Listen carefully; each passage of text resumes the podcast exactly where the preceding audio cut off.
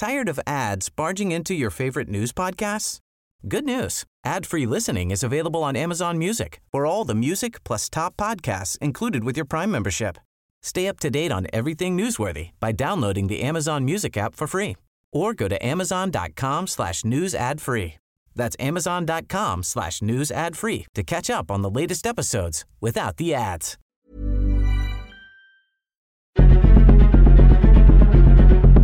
Exploremos las razones detrás de la desigualdad y la impunidad en nuestra sociedad.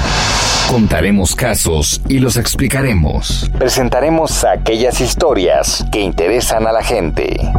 Eso es La Injusticia de la Justicia con Ricardo Rafael, Periodismo Judicial.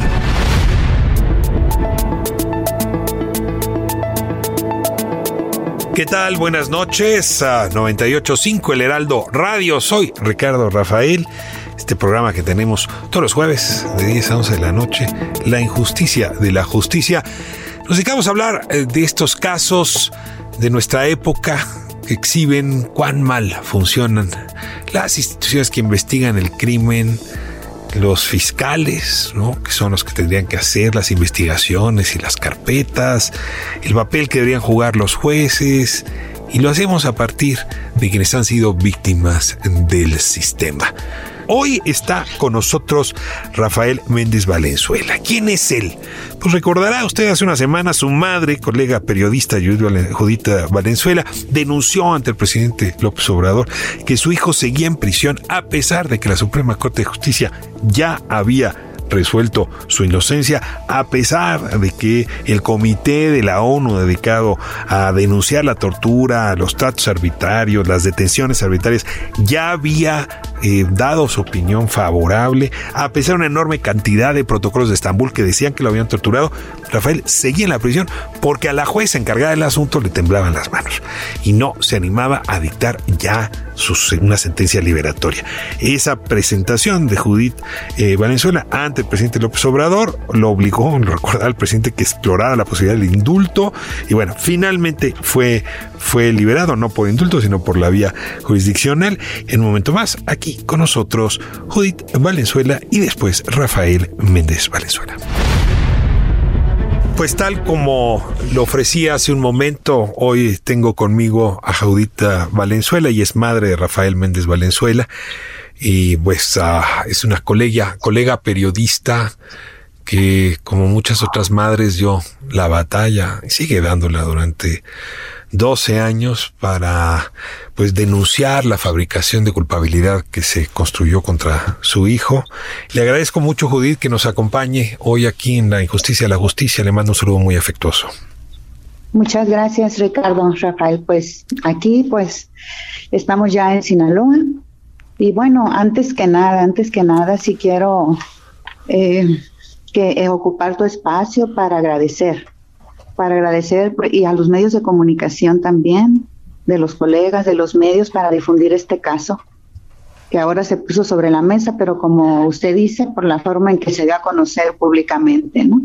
Entonces, más que nada, eh, agradecer también la solidaridad de parte de, pues, de los medios electrónicos, ni se diga en redes sociales, los jóvenes que se están trabajando ahorita en el YouTube, muy críticos y muy directos en tratar los problemas de este tipo. Antes que nada, pues mi agradecimiento y, de nuevo, pues qué bueno estar en tu programa. Pues recibo el agradecimiento a nombre de los colegas, aunque también tengo la impresión de que los medios, y no quiero generalizar, podríamos haber jugado un papel más honesto, más sincero para combatir la fabricación de culpables. La verdad es que también hemos sido parte del problema, pero esa pregunta me la voy a guardar para el final, juez, si no le importa. y, porque creo que su doble balcón, ¿no? En tanto que madre de víctima y como periodista tiene mucho que ofrecernos en esta reflexión. Pero a ver, para quienes no conocen el caso, Quizá recuerden, pues hace un par de semanas y luego otra sesión antes, en la mañanera, Judy tomó el micrófono y le reclamó al presidente Andrés Manuel López Obrador por la libertad de su hijo Rafael, algo que había todos, todos los elementos para que se diera esta liberación y sin embargo a la juez que llevaba el caso le seguía temblando la mano a propósito del asunto. ¿Nos puede contar, eh, el caso de Rafael? 2008, la Ciudad de México lo detienen por crimen organizado. Así es. Bueno, brevemente explico. Eh, a Rafael lo detuvieron de manera arbitraria en el 2008 en el Estado de México, fue en, Valle de Bravo. Ah, ahí él eh, lo torturaron. Eh, fue la tortura por parte de agentes estatales y por agentes federales de la entonces AFI y militares que participaron en, en esa detención. Eh, a pesar de que él eh, denunció la tortura en su momento, en 2008, pues no se investigó. el proceso siguió y fue hasta el 2016 eh, cuando el, caso llega a, la Suprema Corte de Justicia de la Nación. Lo llevamos hasta ahí porque no era posible que habiendo una denuncia no se hubiera investigado. En, en, ocho años de proceso. A él lo acusan de formar parte de una banda. Eh, ¿Detuvieron a alguien más de la supuesta banda? ¿Le dieron nombre a esa banda? ¿Le colgaron personas secuestradas? ¿Algo había de cierto en esos secuestros? No era, realmente a ellos los detuvieron en una revisión de rutina en uno de los eh, parajes ahí de, de, Valle de Bravo. Y este, primero les comentaron, iba con otros dos jóvenes, les comentaron que era una revisión de rutina Ah, después de eso, eh, de hecho eran este, municipales quienes estaban en SRT eh, revisando vehículos y después de, un rato que los tuvieron ahí dijeron que iban a investigar la camioneta porque posiblemente tenía reporte de robo. Ah, esperaron, revisaron la camioneta, esperaron y después llegaron agentes estatales y agentes estatales eh, empezaron ya los lo, llevaron junto con los dos jóvenes a otro sitio alejado a, otro paraje más adentro de, la zona esa boscosa y ahí fue donde llamaron a, a los a, los agentes federales de la AFE. Entonces ahí fue pues donde se realizó todo y a los fue donde se empezó ahí, empezaron los golpes en ese, en ese espacio, en ese lugar o sea, no los llevaron a ninguna instalación oficial, sino en un paraje aislado, los uh, golpearon para obligar a confesar, como se acostumbra, un crimen no cometido. Así es. De hecho, pues no, no llevaban nada. Este, uh, después de eso, uh, llegaron agentes federales en helicóptero y militares y se los llevaron a un lugar, posiblemente, porque no, bueno, mi hijo ya les contará, pero traían los ojos vendados, entonces eh, se los llevaron a una especie de sótano, que es lo que se puede saber, que era un sótano, en donde los torturaron. Entonces, eh, de ahí ya eh, lo llevaron a, a, la Ciudad de México, en donde ya se le hizo firmar una una declaración de pertenecer a un grupo delictivo. Esto es en la Ciedo, todavía se llama Ciedo en 2008, ¿no? ¿O ya es Seido? No, es Ciedo. Y lo acusan de, o sea, el, el crimen es de secuestro. No, es delincuencia organizada. Ya, pero organizada para qué? ¿Para tráfico de drogas? ¿Para secuestro o para qué? Porque luego ahí hay una pregunta rara que uno lo acusan de delincuencia organizada, pero pues necesita un propósito. Claro. Perdón que se lo pregunte, pero... Para fines de cometer delitos contra la salud. Ah, pero lo, lo, lo, lo, lo curioso de todo esto es que no había, no había droga. Eh, para haberlos acusado de eso. Es decir, así, así funcionó y así pues, eh, inició el proceso y continuó cuando, bueno, después se supo que lo que les habían sembrado ahí ni siquiera era droga, pues. Entonces, no, era, era, ellos, ellos en sus, eh, eh ¿cómo se llaman? Las acusaciones de los aprensores del Ministerio Público, hablan de que había, de, que había unos envoltorios, eh, al parecer, este, cocaína. Entonces, realmente eso hubo acusaciones de de delincuencia organizada, de armas y de, y de traer este droga pero realmente esa fue la acusación inicial. Después del en el proceso se pudo, en, los primeros días se pudo saber que, que lo que lleva, lo que les, pues ellos se les plantaron ahí er, no era droga, era harina o no sé, algo. De plano.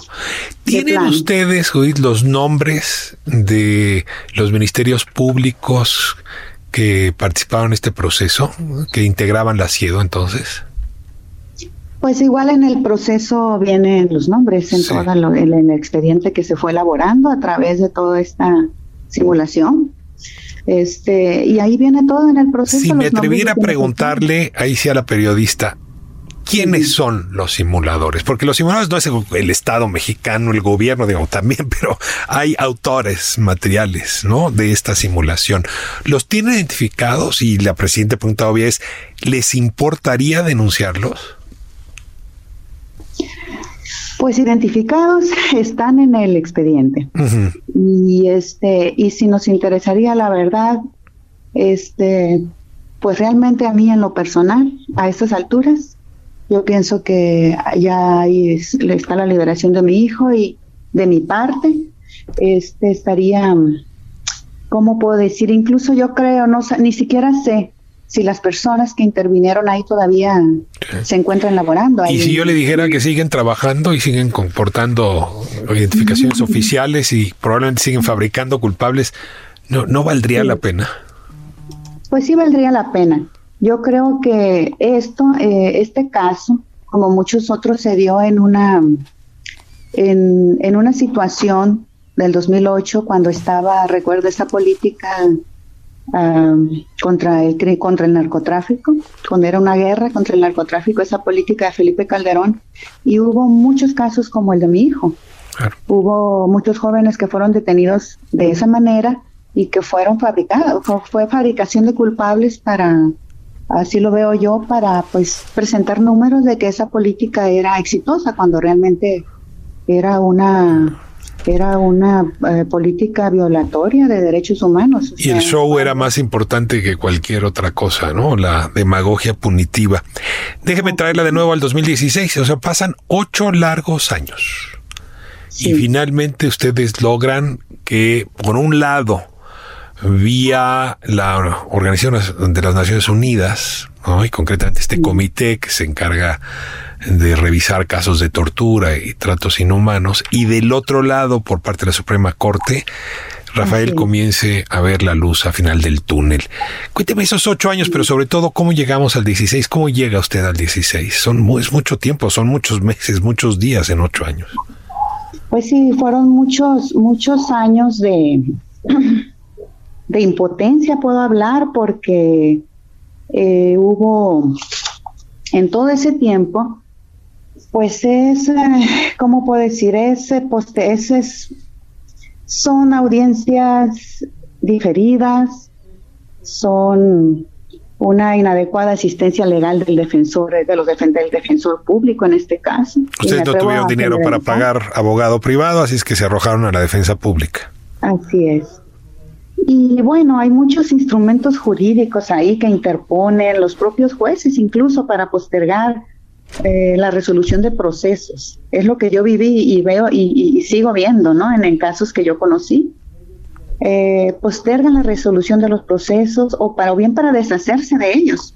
Eh, son expedientes que van de un escritorio a otro en medio de una burocracia judicial tremenda. Es el mismo caso de las otras dos personas que fueron detenidas con, con su hijo. Sí. Los tres casos navegaron de un escritorio a otro, diligencias que se retrasan, audiencias que no se celebran, no se podría decir que los tres los trataron igual. Sí, sí, así es. Ese es todo ese entramado jurídico, ¿no? Que alargan los procesos injustificadamente. Decide usted acudir a instancias, a instancias internacionales. ¿Cómo fue esa decisión?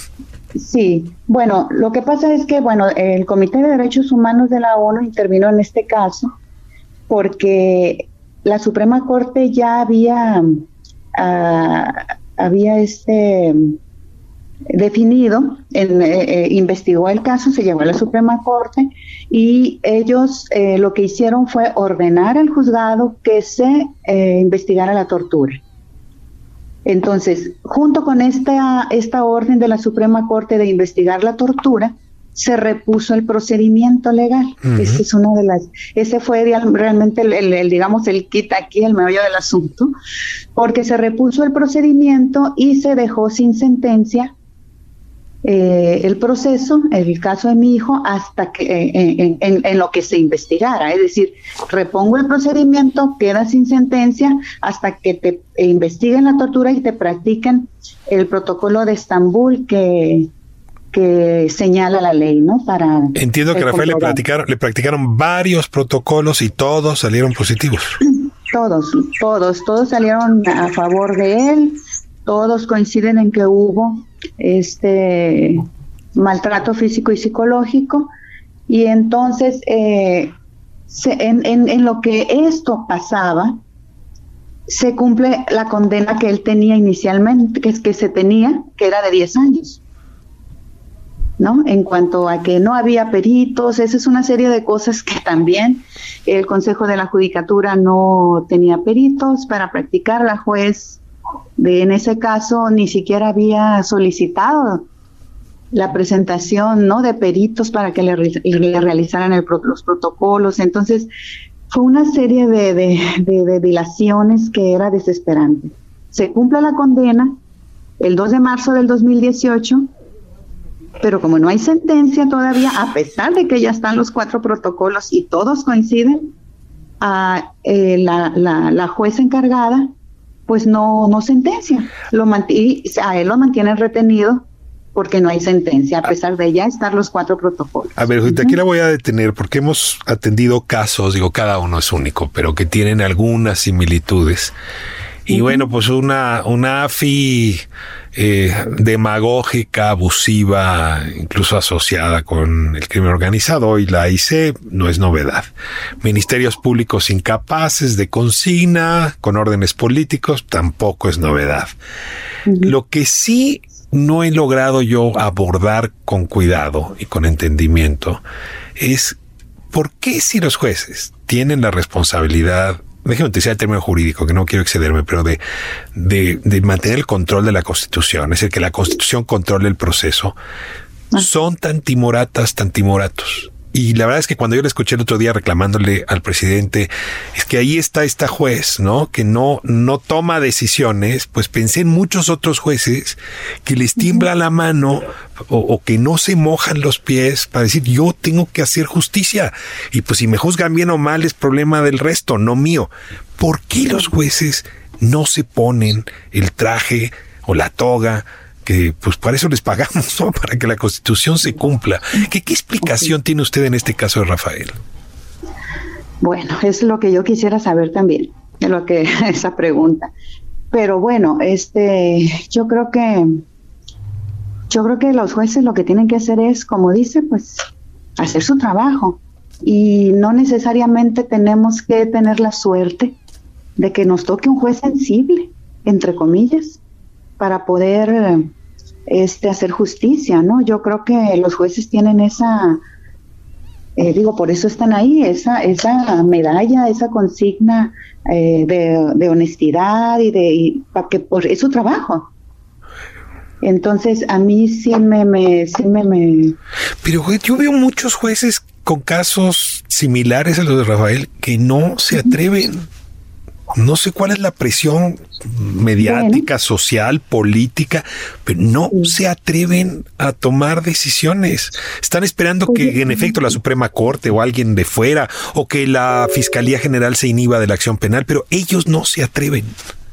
Sí, yo pienso que en el caso en particular de, Rafael, eh, yo creo que como fue tanto la, la insistencia, de que se investigara esa tortura y al final del día ya se tenía esa sentencia, ya se tenía ese, ese mandato es de que realmente las cosas sucedieron como las se habían dicho desde un principio, pues los jueces no querían tomar esa, no lo entiendo, de decir, bueno, eh, ya pasó esto, ya había dos jueces, tres jueces anteriores y, y no lo revisaron, entonces a mí me va a tocar este a dar la sentencia y como que era una, yo lo sentía así como una papa caliente de que nadie ah. quería aceptar que el sistema jurídico, que el sistema eh, judicial se equivocó. Ahora, a lo mejor me equivoco yo, usted me corregirá, pero usted no ha tenido la voluntad, el coraje de plantarse en la mañanera y exigirle al presidente de la República que tomara cartas en el asunto,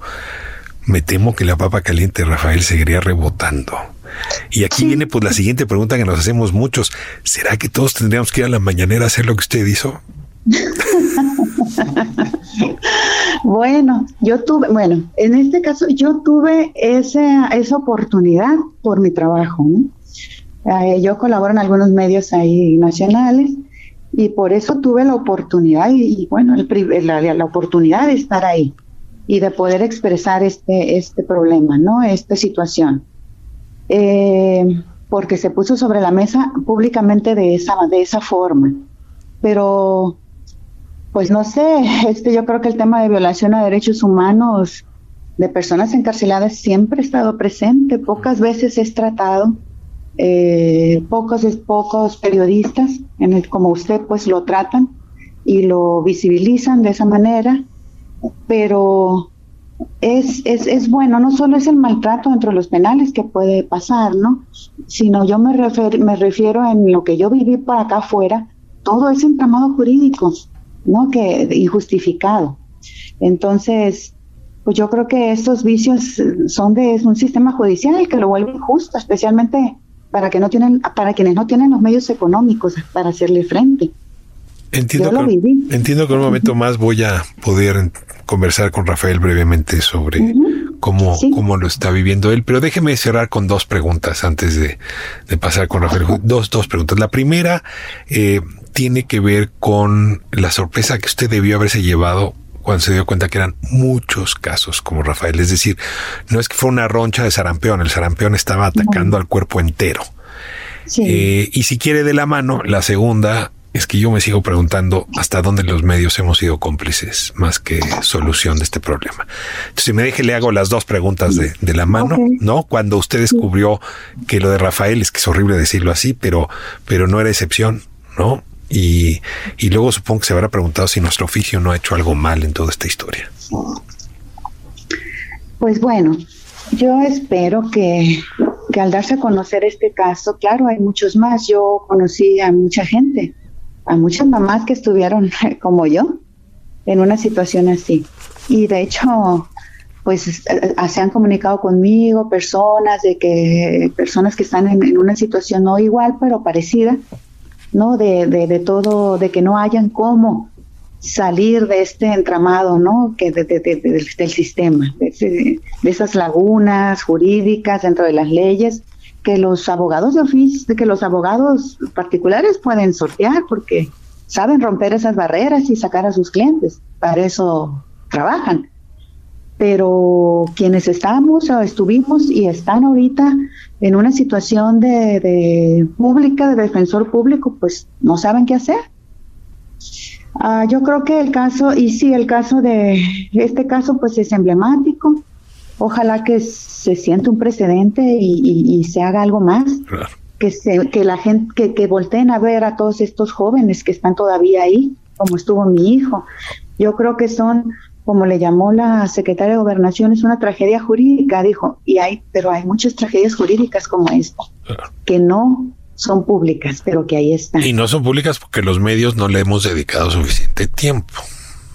Sí, yo creo que hay mucha, hay muchos prejuicios también mm. en este tema de, en este tema de las de, de, los presos, de las cárceles. Hay prejuicios eh, de tocarlo porque no sé.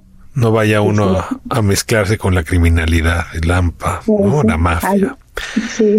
la verdad es que le le felicito por el coraje, el doble coraje, el periodístico y el de madre, por las lecciones que nos está dando la dignidad y el tono también, ¿no? Tan mesurado, tan maduro.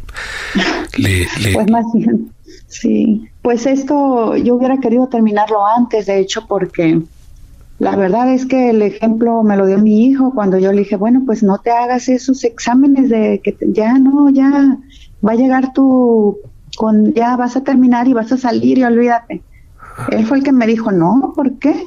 O sea, yo este, tengo tanto tiempo aquí encerrado, pues que se investigue. Que se investigue. O sea, que se me haga lo que se me tenga que hacer. Él, él me dio a mí una lección de, de integridad, más bien. Déjeme irme a corte y regresando, si hay condiciones, le voy a agradecer mucho que me pase a Rafael, que sé que está ahí con usted, para que nos cuente cómo él ha visto justamente estas últimas semanas. Y, y un abrazo. Muchas gracias. Gracias, gracias igual. Vamos a corte, esto es la injusticia de la justicia. En un momento más estará con nosotros Rafael Méndez Valenzuela, ahora en libertad.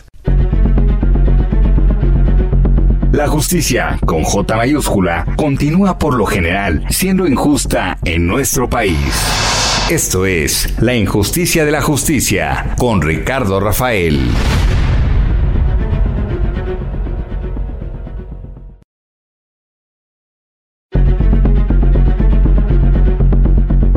Continuamos con más del periodismo judicial, al estilo de Ricardo Rafael. Estamos de vuelta. Esto es ah, La Injusticia de la Justicia, 98.5 del Heraldo Radio, hablando pues de estos temas que van a importarnos muchísimo, porque si los derechos no funcionan, la Constitución tampoco, y el país menos. Y son el origen, hay que decirlo, de muchas de las violencias que estamos viviendo justamente en esta generación. Rafael Méndez Valenzuela, él es eh, una de esas víctimas de la injusticia de la justicia. En 2008 le detienen cerca de Valle Bravo, se le acusa de delincuencia organizada, presuntamente de estar metido en tráfico de drogas, le torturan como muchos otros casos, da la batalla y 12 años después pisa la cárcel habría que decir, pisa, perdón, la, pisa fuera de la cárcel y habría que decir en buena medida, pues por la labor de su madre, la denuncia que hizo y también la intervención del presidente de la República después de que en una mañanera lo enfrentaron frente al asunto. Pero me interesa mucho escuchar a Rafael su versión de las cosas, cómo vivió él su propia defensa. Le, le doy la, la bienvenida a la injusticia y la justicia. Rafael, ¿cómo está? Buenas tardes. Sí, buenas tardes, licenciado. ¿Cómo está, señor Ricardo? Muchas gracias, Rafael. Pues voy despacio. Lo primero que eh, le vino a la cabeza cuando salió de la prisión y le entregaron la libertad, Rafael, así el primer pensamiento, ¿cuál fue? No, pues la verdad me dio mucho gusto este recibir esa noticia. Eh, pues sobre todo, pues gracias al esfuerzo de mi madre que estuvo apoyándome sobre todo para, para que se realizara esto y habíamos estado este mucho tiempo pues en la espera de tomar esta esta libertad pues pero estábamos este cada vez más acongojados más pues ya está más resignados de que no había justicia en este sentido porque pues ya ve que el gobierno mexicano es un poco lento para tomar decisiones así tan Usted pasó 12 años, Rafael, 12 años tras las rejas. Eh, sí, sí. ¿qué, edad tenía, ¿Qué edad tenía usted en 2008? Tenía 21 años. 21 años. De hecho, en enero cumplía ya los 13 años de, encarcelamiento. Oiga, Rafael, le quitaron una década de vida. Sí, me quitaron casi la mitad de la vida. pues sí. Es, es, Así es, la juventud se me fue ahí en tras los muros, pero pues también este me llevó un gran aprendizaje a pesar ¿Cuál es, Rafael? A ver, transmítame ese aprendizaje como, mexicano, ¿qué aprendió de esta historia? No, pues la verdad, pues, ¿qué le podría decir? Este, pues en... Bueno pues estuve este, pues también no, no desaproveché el tiempo, estando también en reclusión, pues este tomé este, la educación, el deporte, cursos. Si hay un momento en que este usted se resigna y dice esto va para largo, más vale que aprenda a sobrevivir aquí adentro. Sí, exacto. ¿En qué pues prisión le tocó estar al principio? ¿En qué, qué, perdón? ¿En qué prisión le tocó estar al principio? Ah, estuve primero en, la prisión de máxima seguridad del Altiplano, en La Palma. O sea, donde están los peces más gordos. Exactamente. Oiga, pero ahí es difícil luego incluso que le presten a uno libros o que le dejen escribir. En fin, es, eso quiere decir máxima pues. seguridad. ¿Cómo le fue con eso? ¿Pudo meterse en la biblioteca? ¿Pudo tomar clases? ¿De quién se pues hizo amigo? ¿Cómo es la vida cuando uno está en un penal de máxima seguridad? Y sobre todo si uno no viene del ambiente del que provienen la mayoría de sus compañeros. Sí, pues es que el ambiente ahí es muy, muy pesado, hay mucha restricción por parte del penal porque sí es muy, mm, pues hay mucha, mucha seguridad. Sí. Y pues nos mantienen, este, un poco, este, ¿cómo se podría decir? Ajá, limitados en, todo sentido, pero pues a conforme se van, nos van conociendo, nos van proporcionando actividades, ya sea de biblioteca o, o pues como se dijera este pues nos van soltando la rienda poco a poco. Oiga, ¿y, este encontró muchos otros casos como el suyo allá adentro?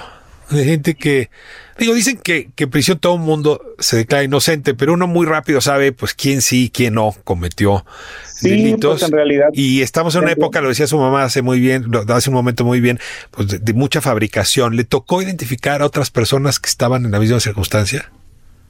Pues la verdad sí, sí, este me tocó a varios compañeros que, que tuvieron mucho, o sea, una, una, una detención muy, muy rara, arbitraria, pues así como también muchas personas del origen indígena, eran que no sabían ni escribir ni leer y pues se encontraban ahí en esta, en esta situación nomás por, pues para presentar un, este, pues representar un recurso, sí, para que los para presentar un culpable más que nada. Decía su mamá hace un momento que, que usted le tocó, pues como a la inmensa mayoría de mexicanas y mexicanos que caen en esta circunstancia, ser eh, defendido por, eh, por, por funcionarios públicos, por defensores de oficio. Si, si uno tiene dinero para pagarse uno de esos turboabogados, pues no importa si uno es culpable o inocente, saldrá libre muy rápido. Pero pues la inmensa mayoría no, no tenemos para pagar esos abogados. ¿Cómo le fue? Cuénteme un poco la experiencia personal con, con, la Defensoría de Oficio. Entiendo que al final, incluso ahora en la libertad, la obtuvo también gracias al defensor de oficio, pero ah, déjeme irme para atrás en el tiempo. ¿Cómo le fue con la defensa por allá de 2009, 2010, 2011? Pues la defensa, este, sí nos representaba bien, nos decía que todo bien y eso, pero este, también como que nos quería asesorar, querían llevarse la, la situación por sus propias convicciones o ideales. El problema es que pues uno estando, no está en la situación de uno, pues que quiere ya este, que avance más rápidamente el caso. Entonces, pues yo me decidí también a meter por mi propia cuenta escritos, estudié entre los compañeros, este, pedí jurisprudencias, escritos, no sé cómo se puede decir, machotes para realizar escritos para, para pues poder ayudarme yo mismo a, a más mi pronta liberación. Entonces, pues, de hecho, mucho de ello lo, lo, lo, fui elaborando y me fueron este favoreciendo como yo mandé este un escrito para irme del traslado para acá para Guasave para estar este más cerca de mi familia pues aquí en el área este pues más cerca del núcleo familiar claro y pues me lo concedieron. Este también mandé un, escrito para la compurgación y eso, entonces yo estuve más, más que nada. O sea, ante la ausencia de abogado se volvió abogado, cosa que por cierto pasa mucho, mucho dentro de las pues, cárceles. Se, podría decir que pues ahí le estuvimos jugando al abogado y pues la verdad, aunque yo no soy experto en la materia ni tengo una cédula profesional, pero pues este, como pues me enteré que uno se podía defender por su propio derecho, pues este inicié con esa tarea. Esa era más que nada mi misión también para estar ayudando. En otros casos, en otros casos, pues me ha tocado confirmar que hay personas que se declaran culpables después de la tortura. ¿No? y luego hay que demostrar que uno fue torturado. En su caso, ¿usted firmó una declaración de culpabilidad? Sí, de hecho, este lo, lo firmé, pues por también por eh, la tortura psicológica. Este amenazaron tanto mi integridad física y tanto la integridad de mi familia. ¿Qué es lo que pues, más asusta? Perdón que le haga la pregunta, porque yo me he preguntado muchas veces, si yo estuviese en esas, ¿qué, qué, me, me, quebraría para firmar cualquier cosa? La amenaza pues que le pueden hacer algo a tu mamá, a tus hermanos, a tu familia, a ti mismo. ¿Qué, qué, es lo que lo quiebra a uno? Sí, pues para mí exactamente fue eso, porque en realidad ya a mí cuando ya me tenían este en esa situación de que ya me tenían golpeado y todo, este, pues yo ya llegué a un punto de bloquearme y ya no contestaba nada. Entonces ya me dijo, no, pues que vamos a traer a tu, a tu familia, que ya sabes dónde están y le vamos a hacer lo mismo que, que, te estamos eh, haciendo a ti y así pues amenazas psicológicas. Entonces pues yo le dije, pues ¿qué es lo que quieren? ¿Qué quieren que les diga? ¿O qué es lo que quieren que haga para que ya cesen esta, esta, esta situación? Entonces, pues ya, ya me dijeron que me iban a mandar para las oficinas de CIEDO y que iba a comenzar a firmar unos papeles. Y ya fue como cesó el, el acto de tortura. O sea, la tortura. ¿Y qué pasó con los dos compañeros con lo que, los que ibas en el coche? Eh, ¿Ellos ya están fuera? ¿También se defendieron? ellos siguen en proceso también. A ver, cuéntame cómo están ellos, porque pues si tu caso es falso y fabricado, pues igualito sea el de ellos. ¿Será que tú te defendiste mejor que ellos, pero eso no los hace menos, menos inocentes? Exactamente. Sí, pues yo quisiera pues también que se les hiciera justicia a ellos y pues también los, los este, pues lo liberaran porque nos detuvieron injustamente. Pues nosotros íbamos a, a, una construcción, estábamos este, empleados para una construcción ahí en la, en la carretera Valle de Bravo, de Mascaltepec entonces, pues nos detuvieron este elementos de la policía municipal para realizarnos una, una este, revisión de rutina. Y entonces, pues se dio el caso de que, pues supuestamente iban a, a checar que la, que la camioneta este, en la que íbamos este, viajando, uh, que contaba reporte de robo supuestamente. Entonces ya le hablaron a los agentes estatales y ellos ya nos detuvieron. Y desde ahí, desde ese momento, ya nos pues ya este ya nos liberaron. ¿Qué habría, qué tendríamos que hacer, Rafael, para ahora abogar a favor de tus compañeros? Que casi pues, te lo digo desde mi lado, ¿qué tendríamos que hacer desde el periodismo? ¿Qué tendríamos que hacer desde la sociedad? Porque sí, ahora resulta que, que si logras jalar el reflector, logras justicia, pero un día teníamos que lograr justicia sin que el reflector se jale. ¿Cómo, cómo hacerle, Rafael? Pues yo diría más que nada ventilar esta noticia, este publicarla, porque fin de llamada. No, Aquí estoy, aquí estamos, aquí estamos. Ah, sí. Sí. Ah, ok. Ah, es que. Sí, no. Sí, sí. ¿En qué estábamos? Ah, Estabas diciendo, ¿qué podemos hacer? Incluso, ¿me podrías dar los nombres de ellos? Sí, de hecho, uno de mis compañeros de detención se llama José Ángel Rivera Magaña. Muy bien. Otro de ellos se llama eh, Antonio González Wences. Y de hecho hubo otro tercer compañero, pero él lo agarraron aparte de nosotros, pero que no lo vincularon al proceso. Entonces lo ponen como que supuestamente también pertenecía a nuestro grupo. Y así no, a ese muchacho no sé de dónde lo, lo, este, lo agarraron, lo agarraron cerca de ahí de donde nos tuvieron pero pues también lo vincularon con, nosotros para formar un tipo de delincuencia organizada o no sé. Oye, Rafael, ahorita estaba diciendo tu mamá una cosa muy interesante que me gustaría que te ampliaras. Si tú ya habías cumplido la, la sentencia, pues si te iban a dar 10 años, pues ya las tenías encima pero pues ah, ibas a salir como culpable, o sea, sentenciado culpable. Y tú decidiste salir limpio, demostrar tu inocencia. Ese es parte del coraje, del valor. Y por eso te hiciste el pues. protocolo de Estambul y por eso probaste que sí fue torturado. A ver, yo, yo me imagino a mí mismo, metido una noche en mi celda, diciendo, ya estoy a punto de salir, ahí muere, ya, lo que quieran, déjenme salir. Y tú dijiste, no, pues. si salgo, salgo bañado, digamos, limpio de este asunto. ¿Cómo tomaste esa decisión que tu madre refería hace un momento? No, es que la verdad, no sé, pues no, yo tengo la, el ideal de que pues, que no quiero que la gente me vea como, como tal, como presuble, posible ex convicto. Ah. Este, en realidad, pues yo quisiera también que se me limpiara el expediente de mis, de mis delitos que, que se me imputaron porque pues la verdad se me hace una cosa que, te tacha, que te marca de por vida. Y pues también no tanto por, sino también por, por la gente que, pues que anda mal en, en, en, este, pues en situaciones así y lo tachan a uno como, como delincuente, pues, y, y pues no quiero tener ese tipo de, pues como persecuciones o no sé cómo se puede Por eso te decidiste a los protocolos de Estambul y a eh, demostrar que había sido torturado, o sea, que había sido una detención arbitraria y que había sido torturado. Sí, exactamente, torturado, digo, por, más que nada para demostrar que es mi, inocencia en todo este asunto.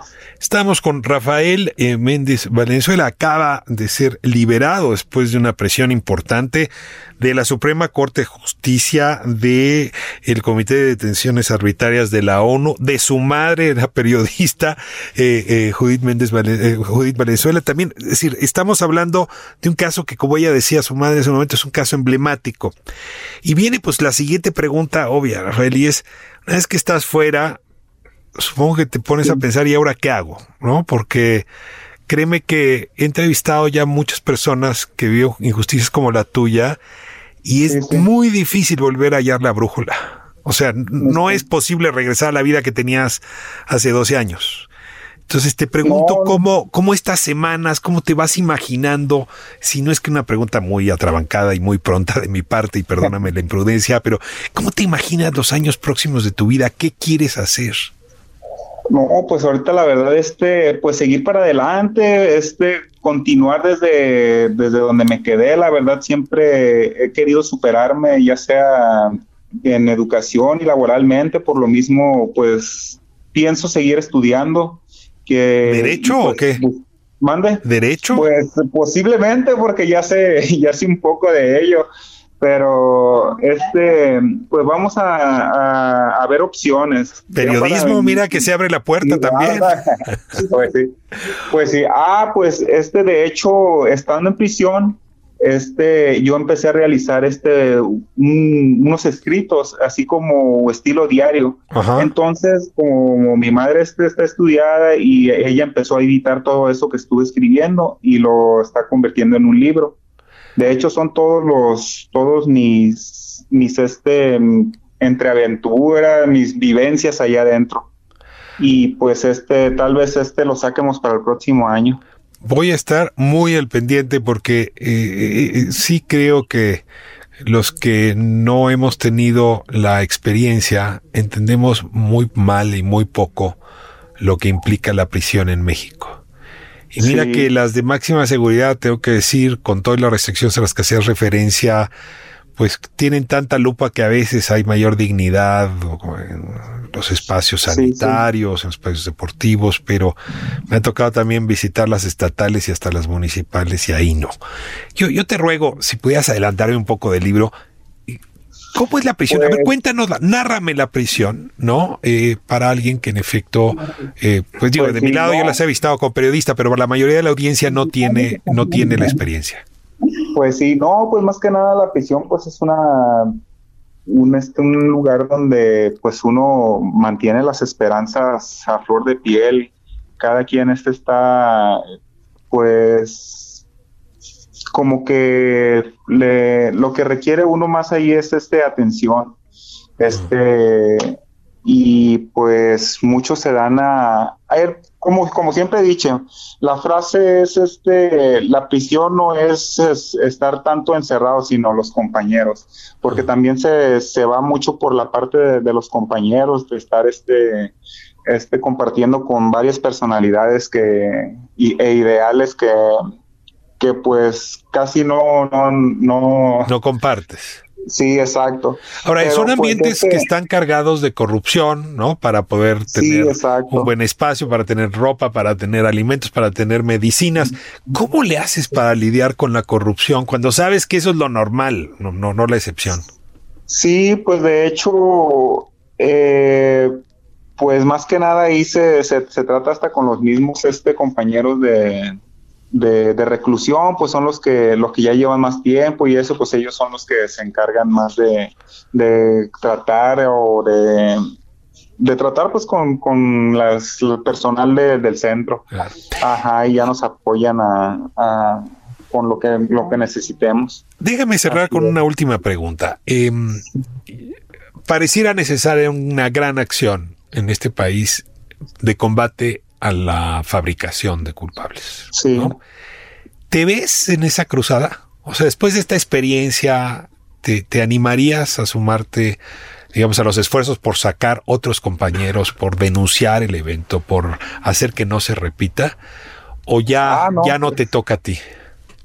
No, pues la verdad, este sí, como he visto mucha injusticia también con compañeros que en realidad también no se lo merecen, este, o por cosas de, del azar del destino, los, los detuvieron siendo inocentes, pues la verdad se me hace injusto por parte de, del gobierno que, que detengan a ese tipo de personas. Y pues por eso también eh, eso ah, me mete un, un ideal de, de también estudiar derecho, pues también para apoyar, apoyar ese tipo de casos más que nada. Y, y pues a ver, a ver más adelante, a lo mejor este elijo esa, ese tipo de carrera para, para ayudar a, a, a mucha gente que, que está vulnerable y que no tiene los recursos también tanto económicos como como sociales, familiares. Ahora, tu mamá decía pues- hace un momento, 2008, pues es la mera época de Felipe Calderón, estamos en una época de demagogia punitiva, todo lo que da, la famosa guerra contra el narcotráfico, en fin. Eh, pero pues Sí, bueno, o sea, vimos que eso se continuó en realidad. Y yo te quiero preguntar si ahora en la cárcel, porque digo, supongo que en tu caso pues la esperanza creció, pero Sí, hay la sí. sensación de que las cosas están cambiando, podrían cambiar, y que me contaras un poco la expectativa que hay, pues en este gobierno, en la cuarta transformación, en lo que está viendo, o no hay ninguna, digamos, no, no, no hay esperanza. Pues yo pienso que, que, que sí, sí, sí, sí puede cambiar este, este tipo de, de, de- de cosas por, por más por el gobierno. Se Tiene que empezar desde arriba, desde las cabezas grandes, a tomar unas nuevas decisiones, nuevas, pues que sea convicción, que no nomás nos tengan en consigna, porque ya somos, ya estamos detenidos y ya nos ven como delincuentes y ya nos juzguen como delincuentes. Y este, sin saber en realidad la realidad de los hechos, más que nada. Y pues la verdad yo estoy muy agradecido con el, con el gobierno de- del, del presidente porque tomó una gran decisión. Este, mm, pues desde el primer momento aceptó que su gobierno tiene la responsabilidad de que hay un Estado de Derecho, a pesar de que estas violaciones a, derechos humanos eh, ocurrieron en el sexenio de Felipe Calderón, pues, con, pues cuando fue la guerra contra el narco. Pues sí, y pues A- ANLO tomó en sus manos la responsabilidad de reparar esta, estas violaciones a derechos humanos y pues sentó un precedente.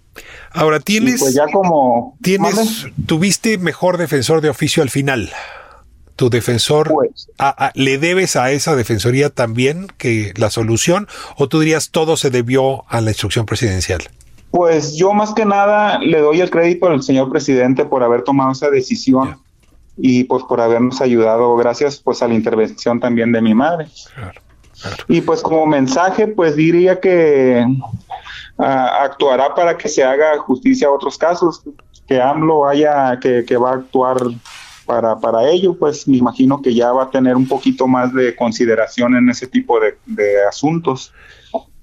Muy bien, pues eh, cierro esta conversación con Rafael Méndez Valenzuela. La verdad es que con mucho respeto, mucha admiración por la dignidad con la que Sí, libró su gracias. causa. Y pues bienvenido al gremio del derecho.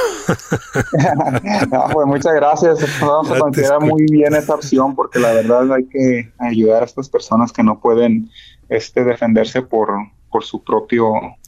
Rafael, y le daría significado a tu biografía, ¿no? Es decir, le, le daría como Sí. consistencia, supongo. Sí, pues de hecho viene todo, un poco de todo, de cómo llegué al penal, de cómo este, cómo se comportaron, este, vivencias personales que tuve con, con internos, eh, hasta, pues, ¿qué se podrá decir?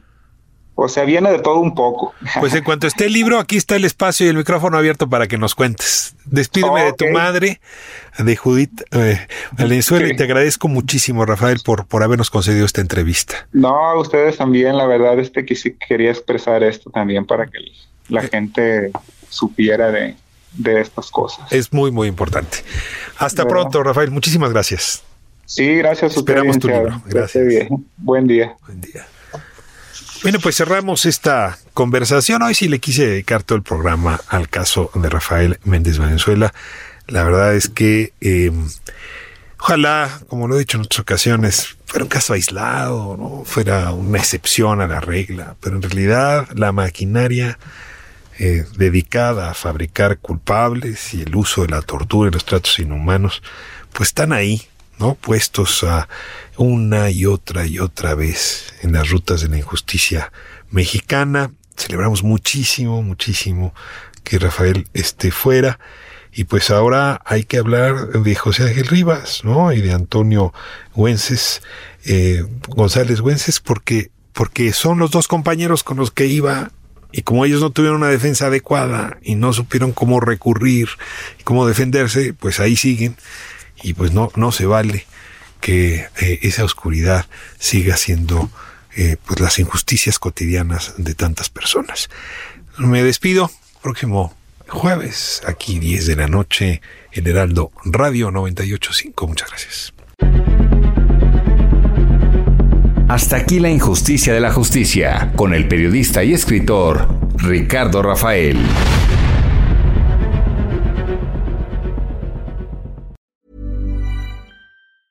Tired of ads barging into your favorite news podcasts? Good news. Ad-free listening is available on Amazon Music for all the music plus top podcasts included with your Prime membership. Stay up to date on everything newsworthy by downloading the Amazon Music app for free or go to amazon.com slash news ad free. That's amazon.com slash news ad free to catch up on the latest episodes without the ads.